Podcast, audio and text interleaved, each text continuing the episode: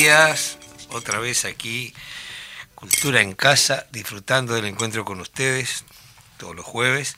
Majo está con nosotros. Buenos tenemos, días, ¿cómo andan a todas Tenemos y visitas especiales Tenemos. hoy, así que vamos a disfrutar mucho eh, de la jornada. Hay bastante tela para cortar, como dice el dicho, ¿no? Con el cafecito, porque hoy Y nos este, olvidamos del mate. Sí, y vos sabés que ¿Qué teníamos pensado, no sé, No sé, el- te el veo celular buscando lo algo debo haber perdido, bueno, Bueno. como de costumbre. Lo cierto que teníamos pensado saludar a toda la audiencia con música, como siempre, generalmente lo hacemos instrumental, pero en esta oportunidad vamos a pedir apoyo de aquel gran compositor salteño Víctor Lima y de los legendarios, este dúo emblemático nuestro, que ya es parte de la cultura popular y nacional y ya un símbolo, ¿verdad? Sí. Los solimareños, haciendo sembrador de abecedarios. Que viene al caso, Bien ¿no? al caso ¿Qué por el momento? invitado que tenemos. Dale. Después lo decimos.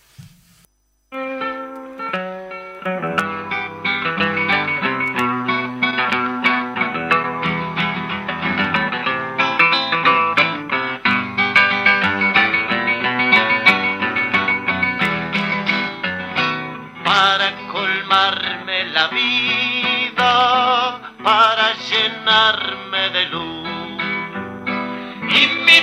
A mi bandera, me voy a la escuela de blanco y azul. Imitando a mi bandera, me voy a la escuela de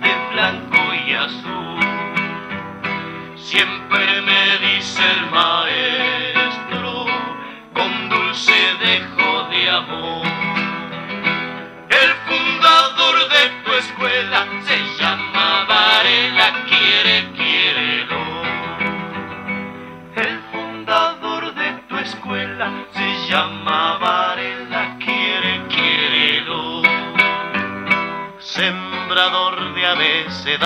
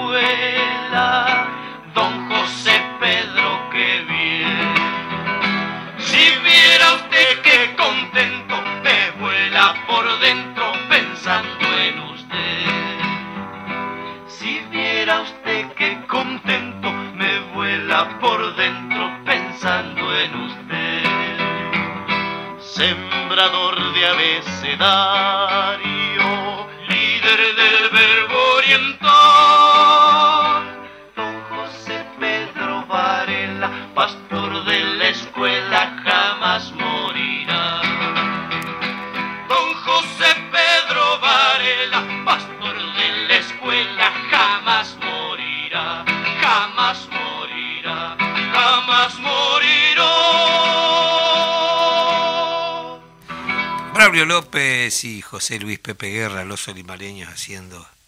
Qué, qué canción, Qué ¿no? canción. Sí, fíjate, Nos- estamos nos hablando del retrotrae. 60 y algo, 65 será, porque es del disco Los Solimareños en París. Después vamos a escuchar otra también que es de Víctor Lima.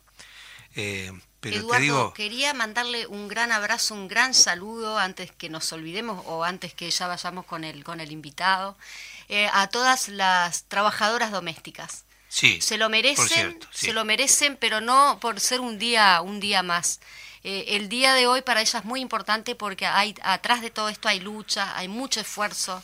Eh, el Uruguay, por así decirlo, es el país eh, que en realidad ejemplo a nivel latinoamericano en cuanto a las normativas. Una cosa es la normativa, lo decíamos antes de salir al aire, y otra cosa es que realmente uno tome conciencia del lugar que le, que le, que le corresponde. Sí, y otra cosa es que no sigan recortando como nos estaba pasando, nos está pasando en el tema de la enseñanza, que están a Varela lo van a dejar sin barba ya, porque tanto recorte, ¿no? Pensar que por nuestro puerto pelearon españoles, portugueses, ingleses, porteños, y los belgas solo necesitaron arreglar con los herreristas. Está genial esto. está genial. No, y 60 años, ¿qué me decís? Estábamos hablando también, este, 60 años que se le cede el puerto este, a, a una empresa que, bueno, que supongo que va a ser lo que se le ocurra, ¿no? También con el puerto. Eh, qué lindo, ¿no? Así empezamos. Bueno, vamos al invitado. Acá tenemos eh, a un docente porque hoy vamos a hablar sobre sobre lo que es la enseñanza específicamente en el cambio de lo que fue el programa de estudios. Tenemos al docente en historia, Carlos Rivero. Carlos Rivero concurrió al Liceo Los Cerrillos y eh, Manuel Rose eh, es profesor de historia, fue presidente de las asambleas técnicos docentes, colaboró con el diseño de políticas educativas en, INAS, eh, perdón, en INISA y en el Consejo de Educación Secundaria. Eh, fue consejero electo por los docentes en el CES, es militante sindical, alternando en el comité ejecutivo de FENAPES. Y eh, vamos a empezar con una frase que, dijo Robert Silva justamente, vamos a cambiar los programas y los planes educativos. Esto será gradualmente, gradualmente, fíjense, a partir del el 2023. Hablar sobre la modificación del programa de estudios pasaría de ser de la formación ya existente, como todos sabemos, este, los que fuimos al liceo, pero está, es, culturalmente ya se sabe que había artístico, científico, biológico y humanístico en cuarto y quinto, eran opcionales. El sexto, es, en, el caso de esta nueva modificación, sexto año se elegiría solo ciencias médicas o tecnologías y lo que son biológico, científico, eh, eh, se eliminarían eh, totalmente. Así que partamos de la base una pregunta inicial. Si el ministro dice que ahora los alumnos sigan con las disciplinas fuera del aula, estamos abandonando a los chiquilines a las buenas, ¿no? ¿Y qué utilidad entonces le vamos a preguntar a Carlos y primero que nada darle la bienvenida? ¿Qué utilidad tienen las diferentes áreas ya existentes? Eh, ¿Qué utilidad tenían? Y que ahora el nuevo gobierno, el ministro, considera que ya no son necesarias. No, sé si fui clara, pero digo, si eh, vos sacás algo es porque consideras que no. No, no, está bien. vamos a poner tu micrófono. Ah, Estamos lejos. Ahí va. Ah, este, no, fuiste bien clara. Este, a ver, cuando siempre cuando cuando debatimos acerca de qué educación queremos, una sociedad, un país se tiene que preguntar para qué quiere formar a, a los jóvenes, ¿no? Entonces, históricamente el bachillerato estuvo enfocado, eh, digamos, en diálogo con los estudios superiores por un lado, se pensaba en un alumno de bachillerato que después continuaba sus estudios en la universidad o en cursos técnicos y demás. Y también una característica de la, formación educativa uruguaya es formar para la ciudadanía, sujetos críticos, pensantes, activos políticamente y demás, ¿no? Todo ese fermento se genera en la educación pública, través del debate de ideas, a través de, diversas iniciativas que, toman los docentes y los estudiantes para, para ir formando ese pensamiento crítico del futuro ciudadano que después va, va a interactuar en, la sociedad y va a ser parte de, la, de las transformaciones. Cuando decimos que vamos a sacar las especificaciones de, de bachillerato, ahí empiezan algunos de los problemas, porque el bachillerato le va mostrando al alumno cuál va a ser su camino en la educación superior. Lo va introduciendo de a poquito en conocimientos cada vez más específicos sobre arquitectura, sobre derecho, sobre psicología, sobre las diversas ramas del conocimiento que ayudan al alumno a optar después que termina el liceo y continuar su, su estudio superior. Entonces, el bachillerato no, de base no forma especialistas en campos de conocimiento, sino que le muestra al alumno todos esos campos de conocimiento que existen para que pueda optar. Porque en realidad este, no podemos decir que de un bachillerato artístico salga un artista. Sal, sale un alumno que tiene algún conocimiento acerca de los lenguajes artísticos, que se acerca a algunos elementos tecnológicos, que tal vez por primera vez toma una cámara de fotos para sacar fotos, ¿ah? y eso hace la educación pública.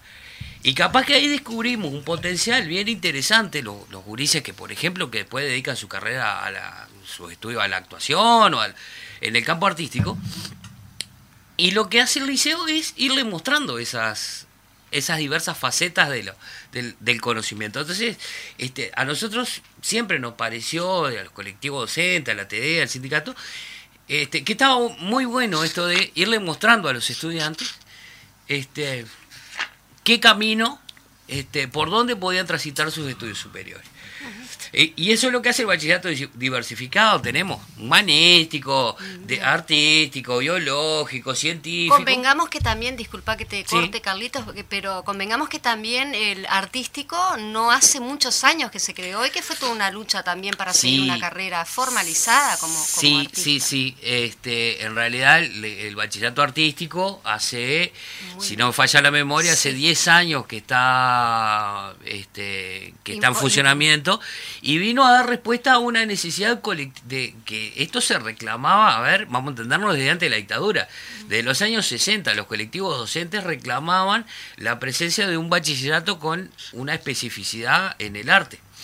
Este, que le permitiera a los alumnos introducirse en ese mundo de la música, el lenguaje cinematográfico, eh, la plástica y demás.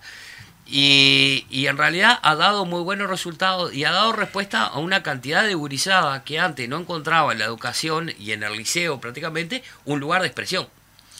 Entonces, hoy tenemos gurises que en el liceo hacen danza, hacen fotografía, hacen cine, hacen, y que van como haciendo sus primeras experiencias y descubriendo sus primeras vocaciones, ¿no? Eh, se dice por parte del gobierno que algunas especificidades se van a mantener, como medicina, como ingeniería, como tecnología. Mi hijo el doctor. Mi hijo el doctor. Eso en realidad responde a este, que este, la Universidad de la República, concretamente la Facultad de Medicina, exige que el alumno llegue con determinados conocimientos que los tiene que adquirir en secundaria para poder ingresar a la carrera de medicina. Lo mismo pasa con ingeniería y lo mismo pasa con algunas carreras tecnológicas. ¿Ah? Entonces, en realidad, la universidad digamos, ve con buenos ojos que el alumno reciba en su etapa inicial algunos conocimientos que obviamente no van a ser de los más profundos, pero que le van a permitir transitar por la facultad de mejor manera.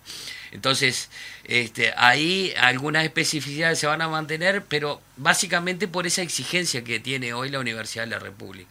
Una cosa que a mí me gustaría preguntarle a la autoridad de la educación, si cuando, cuando piensan en la transformación de estos planes de estudio, de estos bachilleratos, por ejemplo, si hubo un equipo de trabajo, si hubo reuniones o si hubo trabajo con la UDELAR, por ejemplo. Justamente te iba a preguntar eso, Carlos, si, si el programa de estudio se puede agarrar, modificar, sacar, es decir, a libre, sí, digo, eh, A ver, legalmente por normativa se puede hacer, nunca es lo más recomendable. En este país hay una larga tradición de que cuando pasó a la salida de la dictadura, pasó en varios momentos que cuando se piensa en cambiar los planes de estudio, se piensa cambiar asignaturas, hay todo un proceso previo de consulta a los colectivos docentes, a referentes académicos, a gente de la universidad, gente, inclusive extranjeros a veces se, se consulta, digamos, en un proceso bastante más participativo, porque en definitiva, los currículos es una especie de acuerdo social donde básicamente allí en el currículum se expresa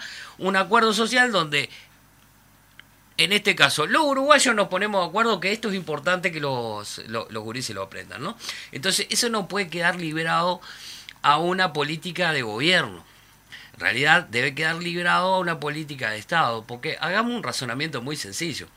Hoy se cambian los planes de estudio, Dentro de cinco años viene otro gobierno, los vuelve a cambiar. Y dentro de cinco años viene otro, los vuelve a cambiar. Entonces, un, alumno que hoy está en primaria le cambian cuatro veces el, modelo educativo antes de terminar su, su, ciclo educativo. Entonces, eh, eh, es bien complejo. Siempre cuando, cuando, cuando pensamos los cambios en educación, hay que pensarlos a 10 años, a 20 años, o sea, en una línea de larga duración y deben de tener consensos, ¿no? Porque si hay un lugar donde las órdenes este, no funcionan, es la educación. El docente y el alumno y la familia tienen que estar convencidos de lo que está haciendo, porque si no, no va a funcionar y eso no se va a lograr el efecto deseado. Acá voy a leer algo que me pasó un oyente para leer. Dice, un país que destruye la escuela pública no lo hace nunca por dinero porque faltan recursos o su costo sea excesivo. Un país que eh, desmonta la educación, las artes o la cultura está ya gobernado por eh, aquellos que solo tienen algo que perder con la difusión del saber. Ítalo Calvino, 1974. mira, te voy a leer otra cosa. Dice, para liquidar a los pueblos se empieza por privarlos de la memoria destruyen tus libros, tu cultura, tu historia, y alguien más escribe otros libros, les da otra cultura, inventa otra historia, después de eso la gente comienza a olvidar lentamente lo que son y lo que fueron, y el mundo que te rodea se olvida aún más rápido. No falta el bobalicón nostálgico del jardín. Pero entre todos el ruin es el que trajo al ladrón. Ese no tiene perdón. Si protegen sus ganancias la decencia y la ignorancia del pueblo, son sus amores. No encuentra causas mejores pues. para comprarse otra estancia. Ese sí no es oriental, ni gringo, ni brasilero. Su pasión es el dinero, porque es multinacional. Mentiroso universal desde que vino Hernandaria, piensa en sus cuentas bancarias ponderando a los poetas que hacen con torpes recetas canciones estrafalarias. Eso dijo Alfredo Citarrosa. Qué grande. Eh, yo puedo agregar una anécdota política. Estamos, esto es una mesa. Este, muy coloquial, acá Si uno, si uno va a, la, a las discusiones del Parlamento y, lee las versiones taquigráficas y los diarios de sesiones, va a ver que hay algunos sectores de la política uruguaya, por ejemplo, que jamás votaron la creación de un liceo. Y los argumentos eran que el botija del campo no necesitaba educarse que a los 12, 14 años ya tenía que ir a trabajar a la estancia. Entonces, sí votaban la creación de escuelas, porque entendían que el niño tenía que saber leer, tenía que saber escribir, alguna noción de cálculo básica, ¿ah? pero la educación secundaria nunca votaron ni la creación de un liceo, ni este, la construcción a veces en lugares alejados de, de una UTU porque entendían que el niño, ese adolescente ya no tenía que estudiar más, tenía que ir a trabajar al campo. Eh, Luis Alberto Herrera, la década del 40, el 50, este, hay varias, en, las versiones del Parlamento hay varias discusiones de este tipo, cuando de la izquierda o desde el vallismo se proponía la creación de liceos en centros rurales o en lugares un poco más alejados para que la gente accediera a la educación secundaria, el herrerismo históricamente se negó a eso. Y sí, porque siguen, siguen negándose porque la, la educación permite que uno sea crítico, que dude, la duda lo lleva a uno a ah, investigar. exactamente. Entonces, eso es lo que quieren ser. Ese, Hay una, con recién, con lo, con lo que leíamos recién de, Calvino, eh, es exactamente lo que se está aplicando en esta época. Eh, si, eso si lo trasladamos si lo trasladamos rápidamente a números, nosotros venimos de un proceso de 15 años de expansión del sistema educativo. Más liceo, más escuela, más jardines de infantes, la universidad en el interior, este, no, o sea, más eh, educación donde la gente más lo necesita. Hoy tenemos un proceso que tenemos este, 100.000 horas menos de clase, este, tenemos problemas para darle de comer a los botijas en los, comedores escolares, se le retasea el, presupuesto a la, a la universidad que, que no le permite expandirse en el interior. Entonces, cuando un gurí de Caraguatá, o de Curtina, o de la Patrulla, quiere estudiar, ¿qué opciones tiene? Si tiene la universidad cerca, probablemente pueda continuar su estudio. Ahora si tiene que venirse a Montevideo, la cosa es mucho más complicada. Sobre todo pensando en un gurí, hijo de trabajadores, hijo de peones de estancia. Hijo Entonces, eh, la, expansión del sistema educativo siempre profundiza la democracia, porque nos iguala, porque le da posibilidades a todo el mundo. Cuando el, sistema educativo se retrae, ahí perdemos todo, pero sobre todo pierden los lo, más pobres. Pues. Exactamente. Por eso un elemento fundamental es tener buena memoria.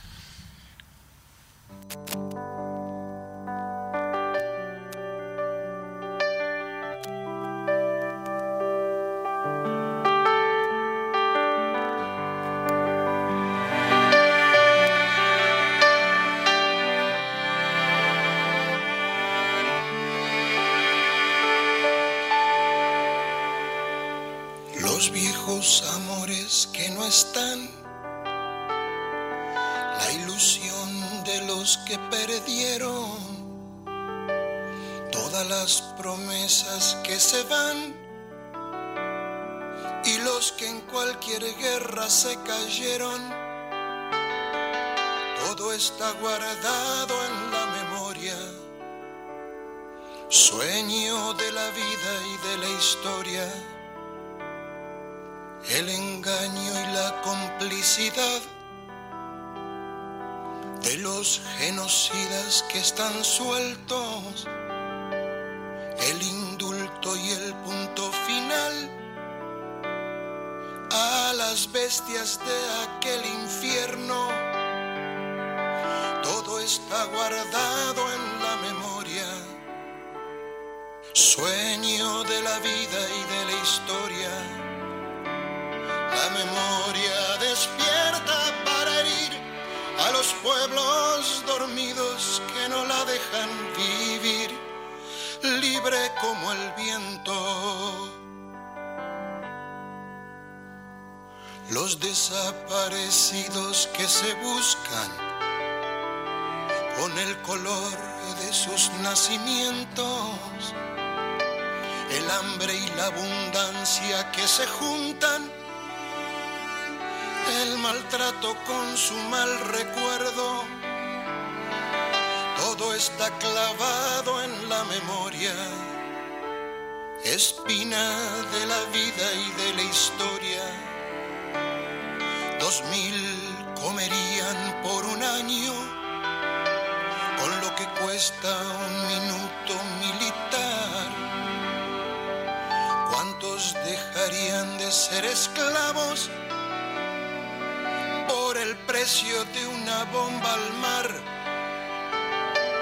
Todo está clavado en la memoria, espina de la vida y de la historia la memoria pincha hasta sangrar a los pueblos que la amarran y no la dejan andar, libre como el viento.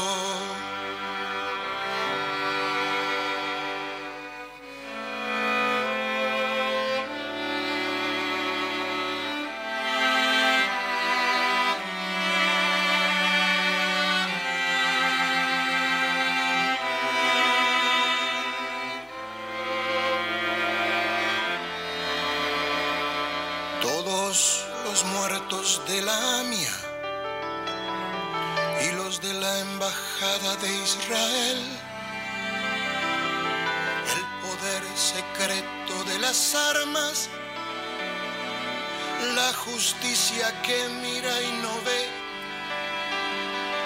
Todo está escondido en la memoria, refugio de la vida y de la historia fue cuando se callaron las iglesias, fue cuando el fútbol se lo comió todo, que los padres Palotinos y Angelelli dejaron su sangre en el lodo. Todo está escondido en la memoria, refugio de la vida y de la historia la memoria estalla hasta vencer a los pueblos que la aplastan y que no la dejan ser libre como el viento. La bala Chico Méndez en Brasil.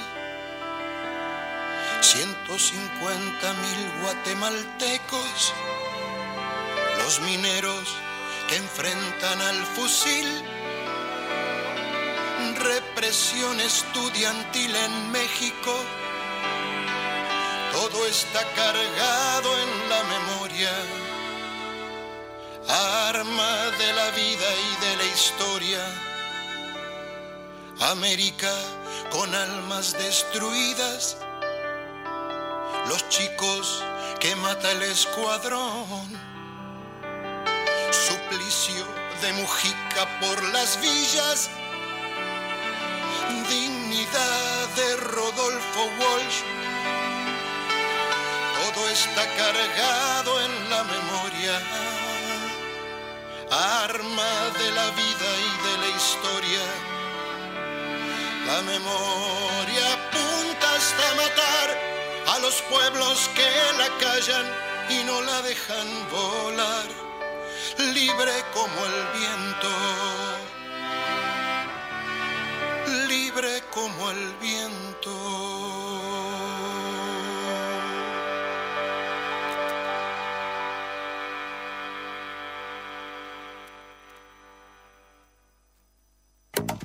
Volvemos, volvimos de la, de la, pausa. Estamos con el docente de historia Carlos Rivero, una charla muy amena que estamos teniendo sobre educación. Y eh, yendo justamente al tema de educación, por acá tenemos, eh, ayer como sabrán hubo paro de la, de la educación y Olivera, este, hay un titular que dice la vuelta a la presencialidad evidencia las carencias del sistema educativo. El presidente de FENAPES, José Olivera, dijo que el relato de las autoridades de la educación tiene cada vez menos puntos de contacto con la realidad. Vayamos a llevar un punto, perdón, valga la redundancia, vamos a un punto muy candente que está eh, que la oposición dice de que los niños, eh, es decir, que los paros impactan directamente a los niños porque los niños dejan de comer eh, al momento que se realiza el paro o que hay paro. Eso no es cierto y es bueno aclararlo. yo creo que el señor presidente esto lo debería saber. ¿no? Entonces, esas declaraciones ah, para toda esa prensa eh, o secuente, me parece eh, bastante fuera de lugar cuando uno tiene que enfrentar la realidad, ¿no? la, verdad, eh, bueno, como dice el dicho, ¿no? Desde el momento que la noticia pasó a ser un producto comercial, la verdad dejó de tener importancia. Y nosotros, mal o bien, con nuestra forma de ver las cosas, somos abanderados, buscamos siempre la verdad, ¿no? Carlos, en cuanto a ajustar la currícula, ¿cómo impacta esto en los docentes, pero también en los alumnos? Sí, ahí este, vamos a tener, eh, en principio, un problema con los alumnos que, digamos, van a recibir menos formación, menos, digamos, elementos para, para decidir y para construir su vida. Nunca nos olvidemos que estamos hablando de adolescentes que están en proceso de construcción y, y en su pasaje a la vida adulta. En cuanto a los docentes, eh, vamos a tener problemas de empleo, o sea, van a haber menos horas. En general los docentes de bachillerato eligen trabajar en bachillerato, a lo largo de su carrera docente se van como especializando, van haciendo cursos, van, van generando eh, especificidades de trabajo y, y, terminan siendo profesionales muy, muy, calificados en su área que probablemente este, vean retaseada la cantidad de horas de trabajo. Entonces también por ahí hay un nuevo recorte. Este año se recortaron horas, este, muchas horas al principio de año, como 40.000 horas.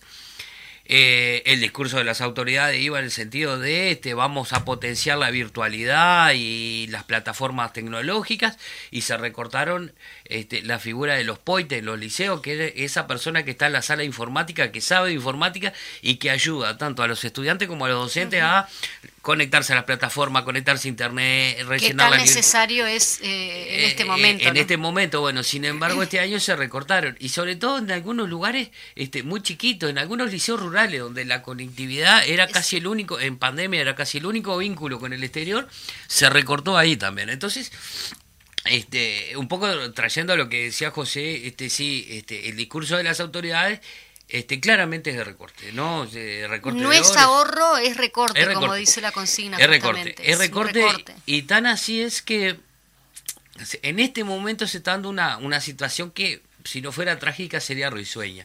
La ANEP está recibiendo en este momento, a lo largo de todo este año, recibió edificios nuevos, polideportivos, jardines, escuelas, este, y no lo ha podido poner en funcionamiento porque no tiene recursos, porque el recorte ha sido tan brutal. Entonces hoy tenemos algunos edificios nuevos, recién entregados, que venían de la administración anterior, los tenemos cerrados, sin uso. Unos jardines divinos. Entonces, ¿por qué? Eh, no se previó el, el, el, gasto o la inversión que lleva a abrir eso, porque ahí precisamos, bueno, eh, la directora, los docentes de ahí, el personal de limpieza, o sea, todo lo que, conocemos que hay dentro de un centro educativo, no está previsto los salarios para esas personas, que ahora desesperadamente en, en esta rendición de cuentas están tratando de buscar cuál va a ser la forma para poder poner en forma, eh, poder eh, poner en funcionamiento esos centros educativos. Entonces, un país que tiene y que está recibiendo en este momento nuevos edificios educativos y no los pone por no los pone en funcionamiento por falta de dinero para este para para los salarios realmente este no nos podemos estar dando esos lujos no este en el momento que es tan necesario. Este, estamos saliendo de una pandemia tenemos un atraso pedagógico de dos años estos últimos dos años han sido muy complejos para mucha gurizada de bachillerato de ciclo básico y de las escuelas y realmente el país debería apostar un poco más a fortalecer los aprendizajes. Yendo a lo de los eh, a la LUC. Perdóname, pero no, no, aclaramos el tema del alimento de los chicos en el paro. Eso me parece re importante aclararlo porque hay confusión al respecto, ¿no? No, con respecto a la... Eh, eh, muy claro, o sea, en realidad, primera cosa, un trabajador siempre tiene derecho a hacer paro. Eh, no es responsabilidad del maestro la atención del comedor, los maestros muchas veces colaboran con el comedor, acompañan, porque el hecho de, compartir el almuerzo es una, una, instancia educativa que va mucho más allá de alimentarse, ¿eh? el, digamos, hasta en un sentido cultural el compartir el pan y que los docentes estén en el momento este, en el comedor es una cosa muy fuerte. Entonces, cuando el presidente dice hay que hacerse cargo, Sí, claro, nosotros coincidimos, hay que ser, el Estado se tiene que hacer cargo de eso. ¿Ah? Porque en realidad, este, muchas veces durante la pandemia hemos sido los docentes los que hemos tenido que salir a solucionar los problemas de alimentación de, de nuestros gurises. Se han entregado por parte de los sindicatos, de, magisterio, de FENAPE, en todo, a lo largo y ancho del país, miles y miles y miles de canastas de alimentos para la familia de esos gurises más golpeados por la pandemia. Entonces, a los trabajadores no se los puede acusar de insensibilidad y de que dejamos a los niños sin comer. Nosotros, cuando el Estado no reaccionaba al inicio de la pandemia, nosotros fuimos los primeros en preocuparnos por nuestros gurises y por sus familias. Y de, de los sindicatos salieron miles y miles de canastas para apoyar a esas familias. Entonces, el agravio gratuito no. Este, el discurso para la tribuna no. Este, ahí acá hay una, efectivamente, una responsabilidad del Estado que debe prever estas cosas y debe actuar en consecuencia. Claro, pero los niños tuvieron su alimento. Claro. Sí. Porque eh, no depende de los maestros la comida. Eh, y vos me decías que hay muchas eh, instituciones privadas que son las que trabajan allí, que el director le da la llave de la escuela y los niños sí hay, hay, diversos hay diversos mecanismos este de, para, para el alimento este muchas veces son empresas que llevan viandas que se entregan este pero también hay que decirlo aún en día de paro hay mucho director que va y abre la escuela haciendo paro para que ese niño coma y la cierra al rato, o sea, la abre al rato. Por supuesto, porque también están las guardias sindicales, para eso están las guardias sindicales, en caso que sea necesario. Pero más allá de la... guardia sindical, hay una sensibilidad humana del docente. Que no va a dejar a un niño sin comer. Yo conozco un caso en particular de una directora de una escuela de Piedras Blancas que le da la llave de la escuela a una auxiliar administrativa para que se abra el comedor. En una escuela donde todos los maestros hacen paro y la directora también. Entonces, a nivel de base, a nivel comunitario, hay otras soluciones. Por lo tanto, en realidad los discursos para la tribuna son esos, son discursos para la tribuna. Carlos, tenemos 800.000 firmas eh, en eso que te presentaba yo al principio, por acá dice consejero electo por los docentes. Eh, evidentemente ya no lo sos, pero por un hecho que eh, justamente la ley de urgente consideración sacó, que son los consejos docentes. Sí, ahí este, mm, en realidad se cambió lo que se llama la, gobernanza de la educación, digamos. Históricamente el Uruguay ha tenido consejos autónomos este, y colegiados, integrados por más de una persona. Porque administrar la educación es una cosa compleja, ¿no? Estamos hablando de dos mil y pico de escuelas, estamos hablando de trescientos y pico de liceos, estamos hablando de ciento y pico de UTUS en todo el país, eh, Entonces, siempre es una, es una tarea ardua y compleja porque va desde la planificación educativa ¿no? Cuando hablamos de los planes y los programas, hasta eh, cambiar el vidrio de la puerta, todo eso hay que hacer. Eso es necesario que la gente que lo entienda, como dice Eduardo, eh, la gente común que no está eh, empapada en el tema, que entienda cuál es la función del, por qué la eliminación del consejo docente y qué, qué es lo que hace específicamente. De que claro, por ejemplo, en el caso de secundaria, administra 300 y pico de locales iniciales y tiene que ver con la vida de 100.000 alumnos y 15.000 docentes cotidianamente. La convivencia. La NEP es la institución más grande del Estado uruguayo. La NEP llega a lugares donde no llega ACE, por ejemplo. La educación llega donde no llega la salud, para, para traducirlo. Entonces, eh, y hay que dar respuesta cotidiana a eso. Desde, insisto, de los grandes planes estratégicos hasta solucionar a veces un problema de que no hay agua en un centro educativo y hay que hablar con la OCE. Y hay que... Entonces, es muchísimo el trabajo. Históricamente siempre han sido colegiados excepto la dictadura, que eh, los consejos estuvieron intervenidos, pero siempre han sido colegiados. La innovación que trajo la, 18.400, eh, ley 18.437 fue la de incorporar un representante docente electo por, por los docentes a la gestión del Consejo de Educación Secundaria, Primaria de UTU. Y la LUC lo elimina en aras de una mejor gestión. Yo lo que puedo decir es que en realidad este, la gestión era, yo, a mí me tocó vivir la, la, transición, era una gestión compartida, con todas las discrepancias del mundo con las autoridades políticas muchas veces, pero en la resolución y en la gestión cotidiana, este, eh, muchas veces teníamos acuerdos. Hoy se dice que es mucho más ejecutivo, es mucho más rápido, se genera menos conflicto, tal vez este, todo eso sea cierto, pero también le quita, le quita eh, participación, le quita transparencia. El acto, la, la cuestión educativa necesariamente es de debate. Nunca hay una sola opinión.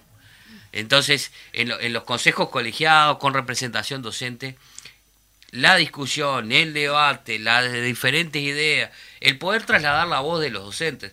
Yo era un consejero que recorría todo el Uruguay todo el tiempo. Entonces yo sabía, eh, podía trasladar lo que estaba pasando en Curtina. ¿ah? Entonces, esa, esa polea de transmisión entre la base docente y la gestión se ha perdido con la LUC. Este, esperemos que este, eh, la Corte Electoral valide las firmas y bueno, y, lo resolveremos en las urnas el año que viene, supongo. Sí, en cuanto a lo de la privatización de las empresas públicas también, el tema del puerto eh, cederle 60 años, como lo hablábamos este, anteriormente, que uno dice el puerto que tiene que ver de repente con la educación, pero el puerto es donde llegan también, de donde, desde donde salen y donde llegan.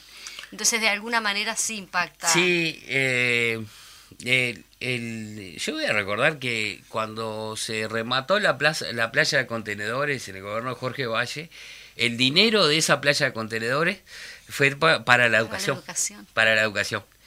Este, que podremos estar más de acuerdo, más menos de acuerdo si fue una privatización, pero hubo una señal ahí en ese momento del gobierno de que la educación era importante. Ahora lo estamos entregando casi a cambio de nada, ¿no? Entonces, este, la, soberanía del país, y si uno, lo, lo, decía Eduardo recién, si uno mira una larga, este, en una línea de larga duración, desde la época de la colonia, el, el, puerto ha sido, ha sido tema de, de debate eh, y de conflicto porque el puerto nuestro, el puerto de Montevideo, es uno de los puertos más importantes de América Latina, de Sudamérica. Sin duda que este, hay barcos que llegan acá a Montevideo que no pueden llegar a Buenos Aires, obviamente mucho menos a Asunción y todo eso. Entonces, por eso es como un botín muy, muy apetecible, ¿no? Entonces, eh, eh, ese lugar estratégico que, que, tiene el Uruguay y el puerto de Montevideo, que es como la, la, llave para el ingreso a América del Sur y para la salida de mercadería, que pase a manos privados realmente es, un tema bien complejo, ¿no?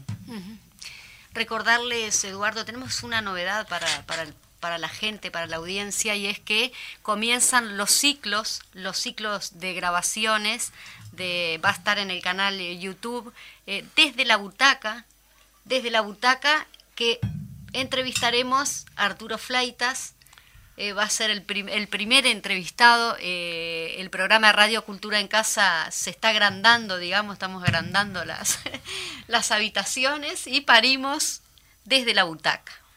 Van a ser entrevistas en vivo, las vamos a colgar en YouTube y creo que eh, Eduardo Larbanois va a ser uno de los que vamos a estar entrevistando en la butaca también. Pero qué bueno, eso me parece bárbaro. Bueno, vamos a escuchar a la negra, la señora Mercedes Sosa, haciendo esta canción que tiene mucho que ver con estos tiempos también. María Elena Walsh es la autora, como la cigarra. Tantas veces me mataron, tantas veces me morí. Sin embargo estoy aquí resucitando. Gracias estoy a la desgracia y a la mano con puñal porque me mató tan mal. Y seguí cantando, cantando al sol como la cigarra después de un año bajo la tierra, igual que sobreviviente que vuelve de la guerra.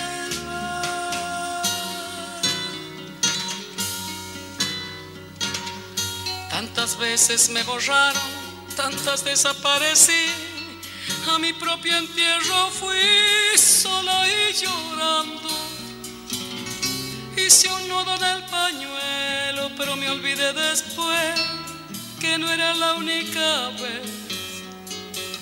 Y seguí cantando, cantando al sol como la cigarra. Después de un año bajo la tierra, igual que sobreviviente que vuelve de la guerra.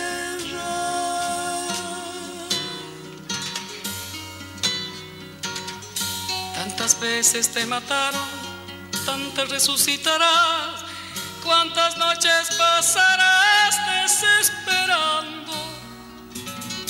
Y a la hora del de la oscuridad, alguien te rescatará para ir cantando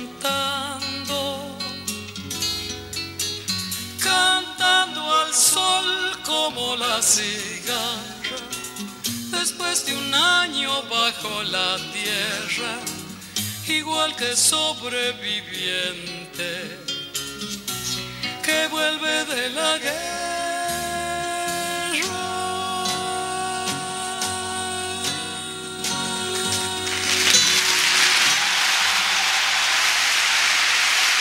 Bueno, seguimos aprovechándonos del invitado porque la verdad que le estamos sacando el jugo. le estamos sacando el jugo. Lo dejamos tomar un matecito de vez en cuando, ya, pero eh, bueno, muy buena compañía siempre. Muy buena compañía, muy este. Mandamos saludos este, a todos los programas de lunes a viernes, este, La Mecha, Voces de Montevideo, a la izquierda late el corazón, Cultura en casa, ¿por qué no? Y mañana el Popular en Radio. Ahí está.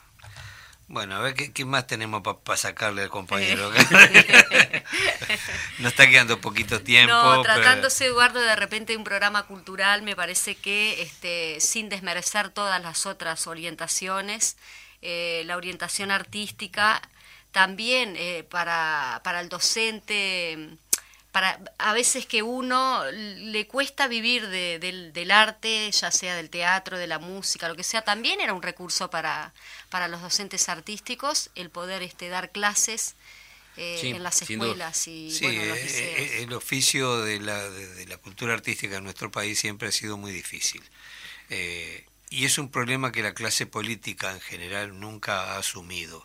Yo me he cansado de decir una y mil veces, y cuando tengo un espacio lo repito, eh, si tú logras una trama cultural en la relación con otros países, se puede construir muchísimo sobre eso.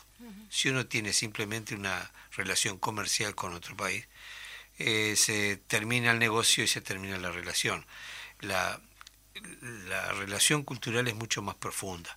Tuvimos oportunidad en América Latina, en un momento hace poco tiempo, teníamos gobiernos progresistas que considerábamos con, con atención hacia su identidad, que son las cosas importantes mm, que tienen los pueblos, esas diferencias que, que suman, que hace que tú vayas a visitar otro pueblo porque querés conocerlos, querés saber qué cantan, qué comen, qué bailan, eh, eh, en fin, todo lo que implica la identidad, cómo se visten, por qué usan determinados colores, por qué, en fin, su paisaje, ¿no?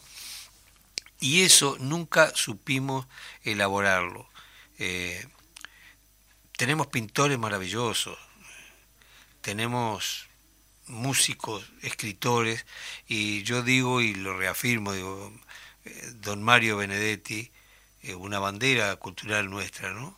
Si no hubiera tenido que sufrir la desgracia del exilio, sería un empleado público que escribe. Entonces tenemos que aprender a abrir un poco la cabeza en ese sentido.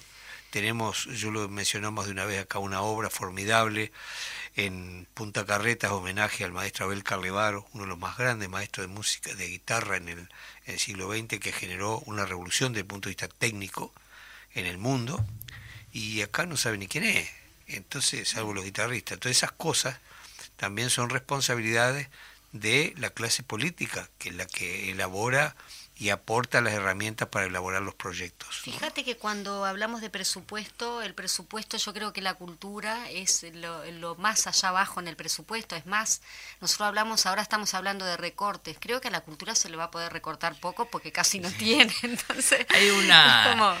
Hay una, un ejercicio que a mí me gusta hacer siempre en los primeros días de clase en el salón con los gurises, este, es ponerle toda una serie de nombres en el pizarrón y que me digan así, de la nada, si conocen o no conocen.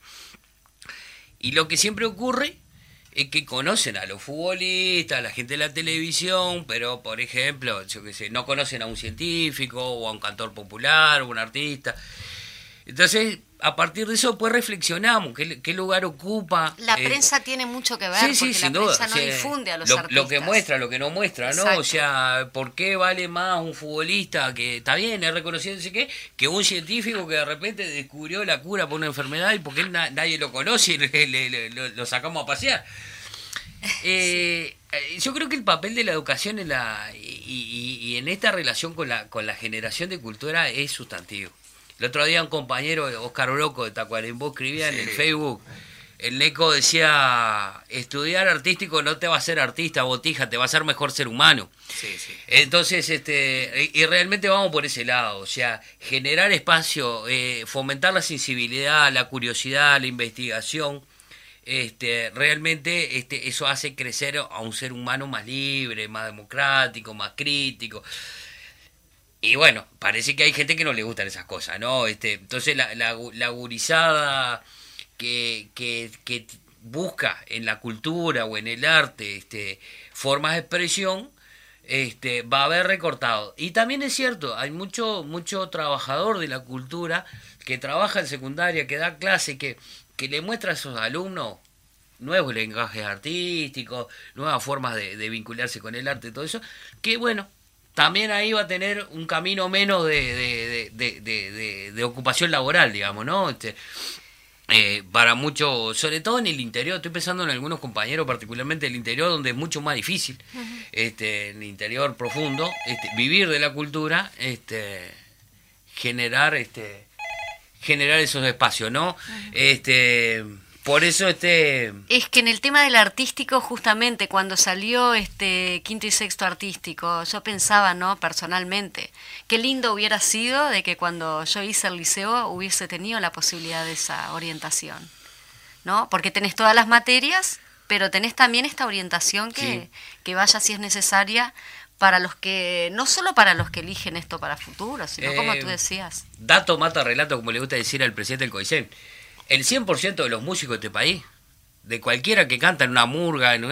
empezó a cantar en el coro del liceo. Eh, ¿Está? Porque es como la, puertita de entrada, el primer espacio donde vos más o menos organizadamente podés empezar a cantar y a arreglar y hay alguien que guía y todo eso. Bueno, una de las primeras medidas que tomó este gobierno fue recortar la zona de educación musical y recortar los coros. Que un espacio libre dentro del liceo, donde hay un docente que orienta, que ayuda, que acompaña, y, pero que son los gurises los que realmente le ponen este. Entonces yo eh, escuchaba la otra vez, escuchaba a Maya Castro y alguna gente más que decía, yo empecé a, cantar el coro del liceo. Cuando sí, por primera vez adolescente y empezás a hacer los primeros pasitos ahí, ¿no? Claro, Entonces, vaya si será importante, ¿no? Y, este, ¿qué paso sería? Porque eh, yo recuerdo, sí, que de alguna manera se dice que eh, el arte es inherente al ser humano. Sin duda. Eh, no tenemos la formación suficiente como para entender si algunos animales son artistas, pero ejemplos nos dan permanentemente. No obstante eso, digo que hay una realidad también que cuando uno eh, tiene esas herramientas, uno tiene la posibilidad de elegir. Y en otros países, yo recuerdo, mi hijo hace un tiempo estuvo becado en, Irlanda como pianista, y, y él me contaba, ¿no? Dice, el respeto que hay hacia los músicos. Dice, papá, yo no sabía, ya los músicos parecen un doctor. Digo, bueno, eh, me di las diferencias de responsabilidades. Lo que sí me decía él, que ¿por qué? Porque vos tenés una formación musical desde el vamos, desde muy pequeño, eh, los niños van eligiendo instrumentos para ver con cuál se sienten cómodos para comunicarse como herramienta más de crecimiento. ¿no? Y hasta las últimas etapas de la formación preuniversitaria estudian música, ese instrumento, y llegan a tocarlo bien, muy bien. Pero saben que el que quiere ser un profesional, que elige la carrera universitaria, va a tener que luchar muchísimo también. Entonces hay una concepción, a veces un concepto de que el músico agarra para la música porque no quiere laburar. Y, si tendrá bueno, y así en general de la, también, ¿no? Cuando eh, antes la opción era la UTU cuando era solo para que claro, un concepto de, eh, claro, lo importante en esto es que eh, ¿por qué hay respeto en ese país por el músico? Porque sabe que tuvo que formarse del mismo modo que se formó un ingeniero, ¿eh? con responsabilidades diferentes porque son tareas diferentes. Ah. Y eso se estaba aprendiendo, se estaba dando un lugar a esa situación este, que, está implícita en la sociedad. ¿no? Pero bueno, eh, dimos con el horcón del medio y se empezaron a caer, como eh, decía don Luis Alberto, el viejo de Luis Alberto Herrera, ¿no? que cómo es posible que, que el hijo del portero ocupe un asiento en la universidad. Exactamente. ¿Cómo no es posible? hay, hay algunas cosas que son este, bien interesantes. El otro día alguien me preguntaba, ¿para qué quiere alguien que maneja un camión conocer leer el Quijote? Y yo le decía, necesariamente si lee el Quijote va a ser mejor camionero. Sin duda que va a ser mejor camionero. Va a ser un ser humano un poco más sensible, más humano, más creativo. Va a tener otra perspectiva de la vida. Va a leer el Quijote, va a tocar la guitarra, va puede hacer muchas cosas. Y, eso que vos decías, eh, Eduardo, en Europa es, es así. Yo alguna vez vi una cosa maravillosa en Holanda de entrar como 40 niños de 5 o 6 años a una sala enorme llena de instrumentos. Y ahí cada cual, esa cosa de ir experimentando, irse comunicando, pero ya desde muy chiquito con, con el instrumento musical. Y no importa si el tipo puede grande camionero, va a tener una sensibilidad diferente que lo va a hacer eh, mejor ser humano, más crítico. consigo mismo, consigo mismo en Va a tener otras formas de expresión. ¿Ah? Bueno, desgraciadamente eh, siempre nos quedamos cortos, ¿no? Bueno, y a todos los que nos visitan los comprometemos a volver porque este... nos están mandando muchos mensajes, este Eduardo y bueno al invitado acá, este muy buena, me ponen muy buena la mesa de hoy, mesa, este no sé si se recordarán de que tenemos que leer alguna recetita de cocina. Bueno, pero nunca tenemos tiempo porque nos entusiasmamos con la visita. y este, sí, pero este, vos sabés que, eh, bueno, Federico, que es nuestro compañero allí encargado de, de hacernos llegar hasta ustedes. Eh, siempre, a la orden. siempre está a la orden allí, eh, nos va a dar las herramientas para despedirnos. ¿Con qué nos vamos a despedir? Dice que en placer del diablo es asustar y hacerte correr. Entonces vamos a escuchar una música instrumental de, de Heraclio Fernández, un compositor eh, venezolano, y ahí vamos a escuchar la guitarra de John Williams metido. Eh, nos vamos a ir con la música El Diablo Suelto, pero bueno, muchas gracias a ustedes que están del otro lado compartiendo con nosotros, a Federico que nos permite llegar hasta ustedes, al compañero que nos visita, que bueno, ya, ya está comprometido para otra vuelta, porque viste que acá el mate, este, eh, bueno, la rueda de mate ahora son con una cantidad de mate, porque cada uno toma el suyo, pero este. sigue siendo rueda.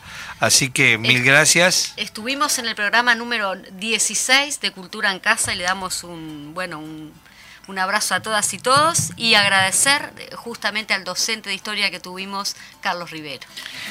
No, el agradecido soy yo y bueno, a las órdenes para cuando ustedes quieran. Compartimos de vuelta otros mates. Así será. Todo el que viene no se quiere ir y quiere volver, eso es bueno. Bueno, así que el programa 16, dentro de poquito ya somos mayores ya. Vamos arriba. Bueno, nos vemos la semana que viene. Y bueno, si tenemos tiempo, recetas hay un montón. Estamos amontonando recetas. La semana que viene le voy a mandar un saludo a mi hijo que cumple años el 29 de agosto. Pero ya se lo mando ahora adelantado. Sí, bárbaro. Bueno, un abrazo entonces. Nos vemos. Chau, chau. Gracias.